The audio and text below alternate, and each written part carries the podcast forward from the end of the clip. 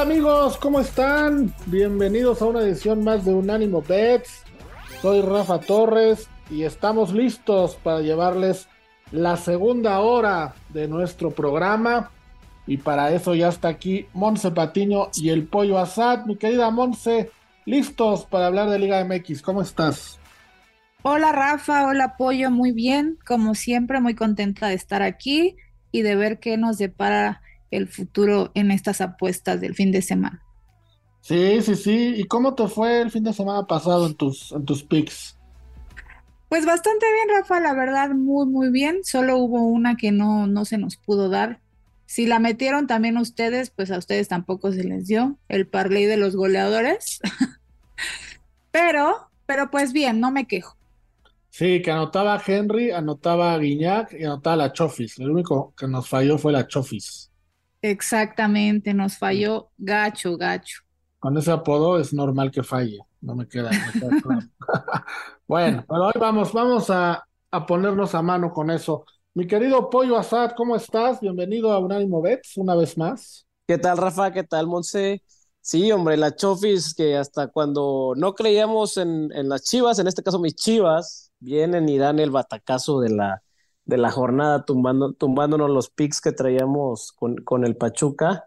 Qué, bárbaro, qué cosas. Y, y sí, bueno, con, con nos fue muy bien, con Henry Martin también, que los traíamos en, en apuestas individuales, además del parlay, afortunadamente. Y bueno, los, los Super Tigres y, y las Águilas también eh, anduvieron ahí cumpliendo las, las expectativas. Sí, fue un buen fin de semana. La verdad, en general, nos fue bastante bien. Y ahora vámonos para platicar de lo que viene este fin de semana, porque hoy juega el Atlas, recibe a los Tigres en la Universidad Autónoma de Nuevo León. Atlas en más 225, el empate en más 233 y Tigres favorito en más 133. Monse, pues los dos últimos equipos que dirigió nuestro flamante director técnico de la selección nacional. Así es, Rafa, se enfrentan. Eh, creo que va a ser un partido bastante bueno.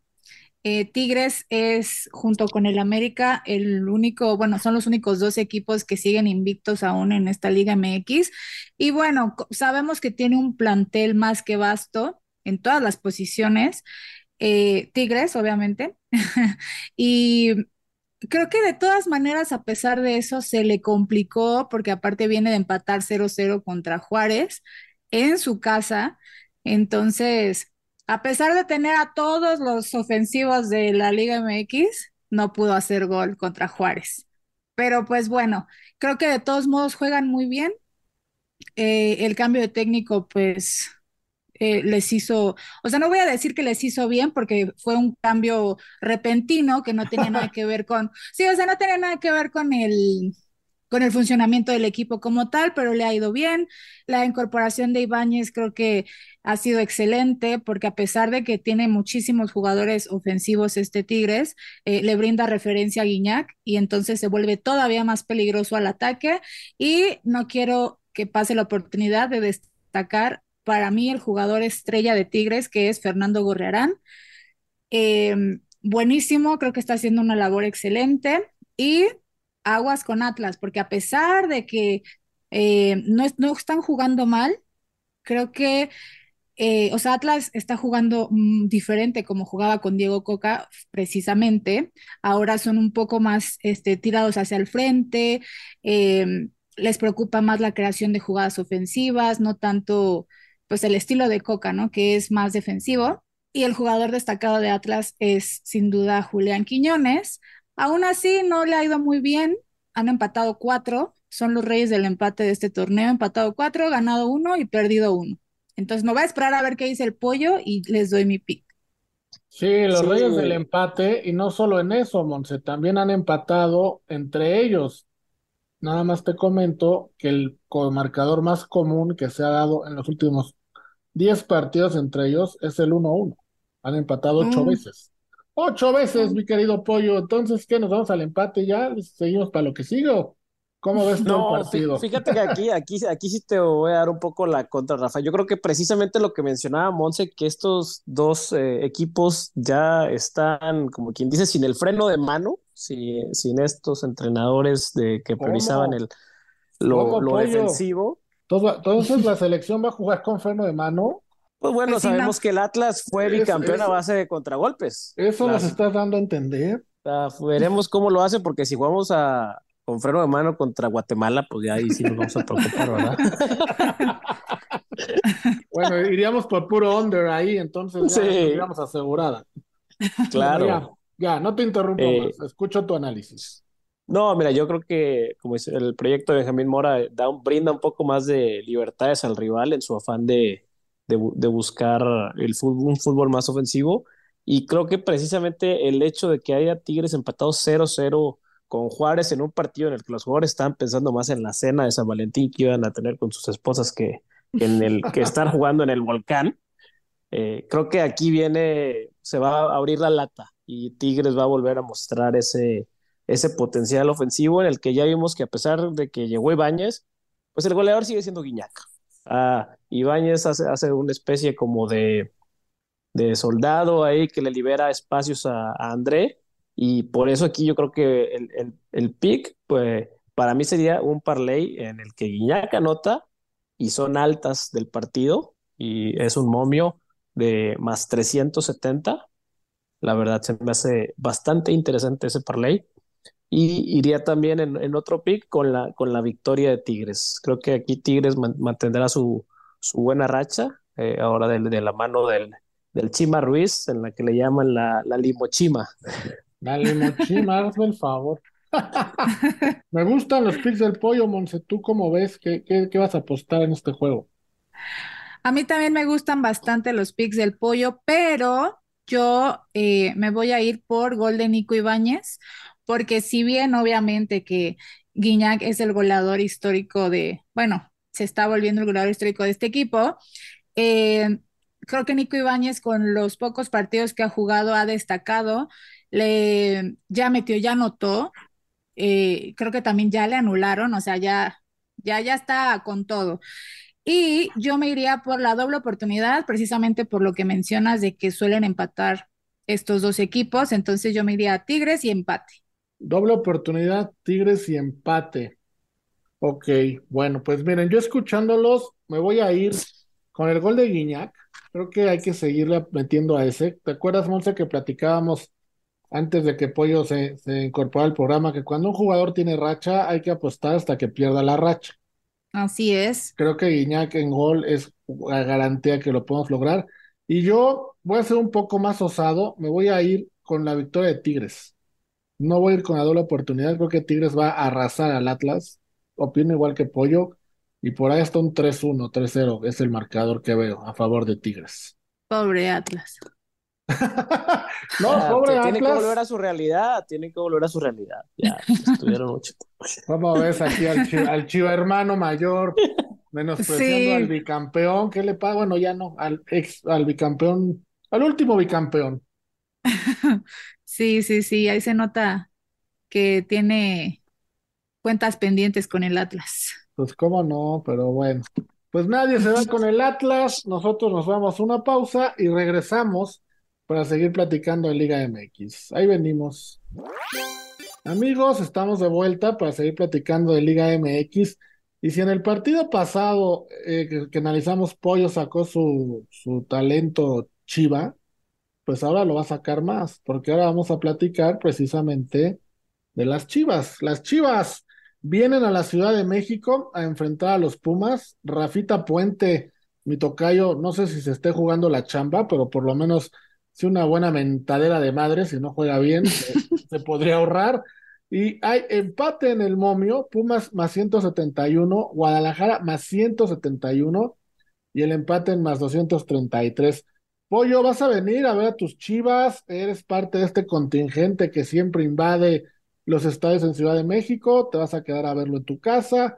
Ahora arranco contigo, ¿cómo ves este juego? No, a ver, no, no voy a ir al partido, definitivamente. Son, son muy contadas las veces que, que viajo ahí a Ciudad de México a los partidos de, de, de, mis chivas. Uno que otro clásico contra el América y es, y es más que suficiente, la verdad.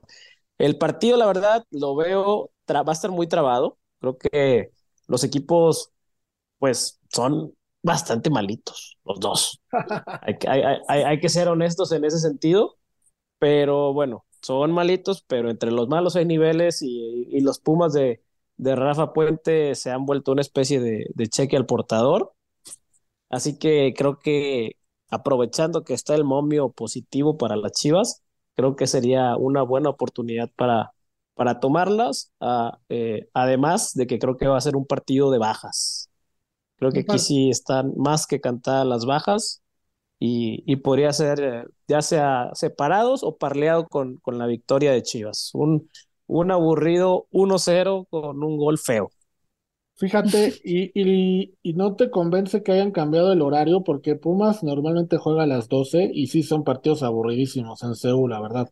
Pero ahora van a jugar a las 9 de la noche, eso puede ayudar, ¿no? Pudiera ayudar, pero híjole, no, no, no me termina de conocer. Creo que este, eh, otros proyectos anteriores de Pumas, incluso con Lilini, sí te, te generaba e, esa, veías las jugadas, oportunidades de peligro, sabías que estaba latente Aquí creo que hasta el mismo Dineno está un poco amarrado a lo, a lo que juega el equipo.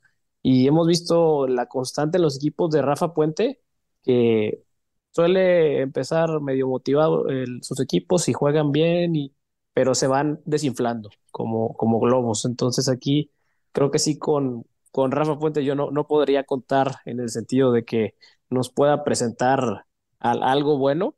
Eh, si pudiera haber un pick extra por ahí, pues creo que pondría al Pocho Guzmán como anotador de gol, que ha sido el, goleador del equipo, aunque no sea precisamente el delantero.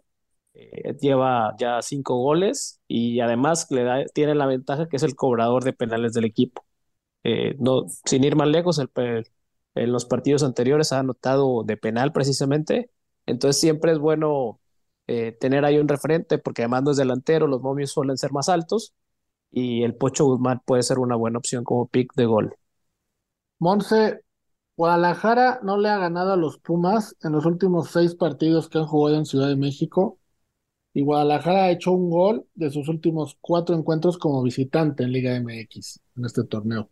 ¿Cómo nos explicamos el momio tan parejo? Deportivamente y tácticamente, ¿tú ves un partido tan parejo como para tener los momios iguales? Mm, sí, Rafa, pues eh, deportivamente sí lo veo parejo.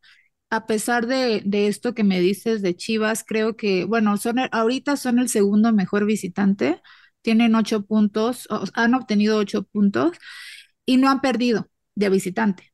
Entonces, pues creo que eso los posiciona en un, eh, en una, en una buena situación, ¿no? De, en el momio, ¿no? De yendo con Pumas de visitante. Ahora, Hablando de Pumas, como dices, yo sí creo que Rafa Puente está en la cuerda floja. Eh, sabemos que la afición de Pumas es, ay, perdón, pero nefastísima. y, y, ¿Más que la del AME? ¿Más que la del AME, Monse? Sí, mucho más, Rafa. Te voy a decir por qué. Porque, porque pareciera como que odian a, a, a cualquier técnico que pase. Nadie es digno pero tampoco el equipo es bueno, todo falla, está fallando, o sea, lleva muchos años ya mal y la afición en vez de apoyar, creo que destruye mucho más, no sé, cualquier situación favorable que pudiera tener cualquier técnico que llegue, ¿no? Entonces, ya de ahí vamos perdiendo. Ahora, eh, si bien Pumas tiene muy buenos jugadores, no, o sea, no, no es un mal equipo hombre por hombre, pero tienen un mal funcionamiento porque ya muchas veces también lo he dicho, porque no, no mejoran esas cosas, ¿no? Eh, les falta esa colectividad en donde tanto los extremos y los delanteros regresen para hacer acciones defensivas, siempre se quedan hasta ahí arriba, no ayudan en nada y complican a sus compañeros, ¿no? A, los, a los defensivos. De repente también se pierde la media cancha y ya solo vemos balonazos, intentar conectar con los delanteros. Y claro, lo más importante, que les falta mucha contundencia porque llegadas a portería rival sí generan, a pesar de todo esto que les comento, sí generan. Entonces, creo que lo que les falla es el funcionamiento, tiene mucho que ver también situaciones internas que me imagino que el club pues eh, trae arrastrando desde hace tiempo. Y en este partido, eh, creo que le va a pesar a Pumas la ausencia del chino Huerta, que se fue expulsado a media semana contra Necaxa porque sí es un jugador que sí em, medio resuelve y, trata de, de, pues de buscar, ¿no? Entonces, por esa parte va a estar muy complicado para Rafa Puente porque yo creo que sí se está jugando la chamba. Y Chivas, pues bueno, tiene esa, eh, tiene mucha más tranquilidad de, de haberle ganado a, a, Cholos igual, ¿no? Entonces, eh, yo me quedaría con igual con los Thunders, porque creo que va a ser un partido cerradísimo, de mucho estrés, más que nada para los jugadores de Pumas. Entonces, eh, si pudiéramos inventar una línea, un momia, una apuesta, sería, si Pumas pierde, Rafita Puente pierde su condición de director, técnico, sí, menos 120, no, más 120, Monse, ¿tú, tú sí lo ves fuera si los Pumas llegaran a perder? Sí, te voy a decir por qué, Rafa. Primero, porque son, van a ser locales. Segundo, porque viene Rafa Puente de perder dos partidos seguidos con goleadas y no ha ganado en cuatro partidos. O sea, los dos anteriores a estos empató. Entonces, ¿cuáles son los argumentos para que siga? No sabría decirte. Pero pues también no es culpa del indio, ¿no? Sino del que lo hace compadre. El, el, el, el, argumento para que siga Monse va a ser que Pumas no le va a querer pagar indemnización y que no le quieren pagar otro entrenador. Quieren seguir así baratito como por eso lo contrataron. Claro, eso, eso, eso podrá ser el argumento para mantenerlo, pero te digo que la afición de Pumas, eh, desde el partido uno, ni siquiera habían jugado y ya estaban diciendo que fuera Rafa Puente. Entonces, bueno, eh, no sé. pero, pero ¿qué equipo hoy día, y con todo respeto a Rafa Puente, con las estadísticas que tiene, no me voy a meter con su, con su forma de ser en su personalidad porque ni lo conozco, pero con las estadísticas de que tiene en la Liga MX, ¿qué afición celebraría la llegada de Rafa Puente como entrenador a su equipo? No, definitivamente ninguno, pero también antes de jugar ya estaban tirándole. Y es algo, y es algo que tiene esta afición de ahora de Pumas, ¿no? Porque creo que antes no era así. Antes era como más leal hacia el club y hacia el equipo y se las dan de que son súper leales a Pumas, pero todos, no, no.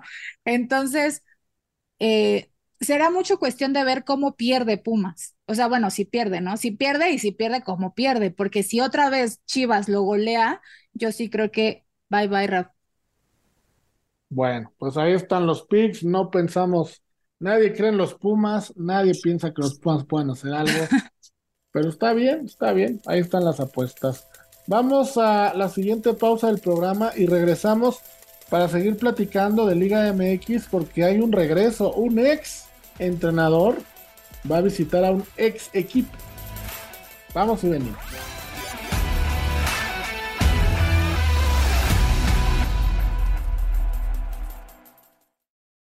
Unánimo, una plataforma que exalta la fusión del deporte y la cultura latina, una manera diferente de vivir tu pasión.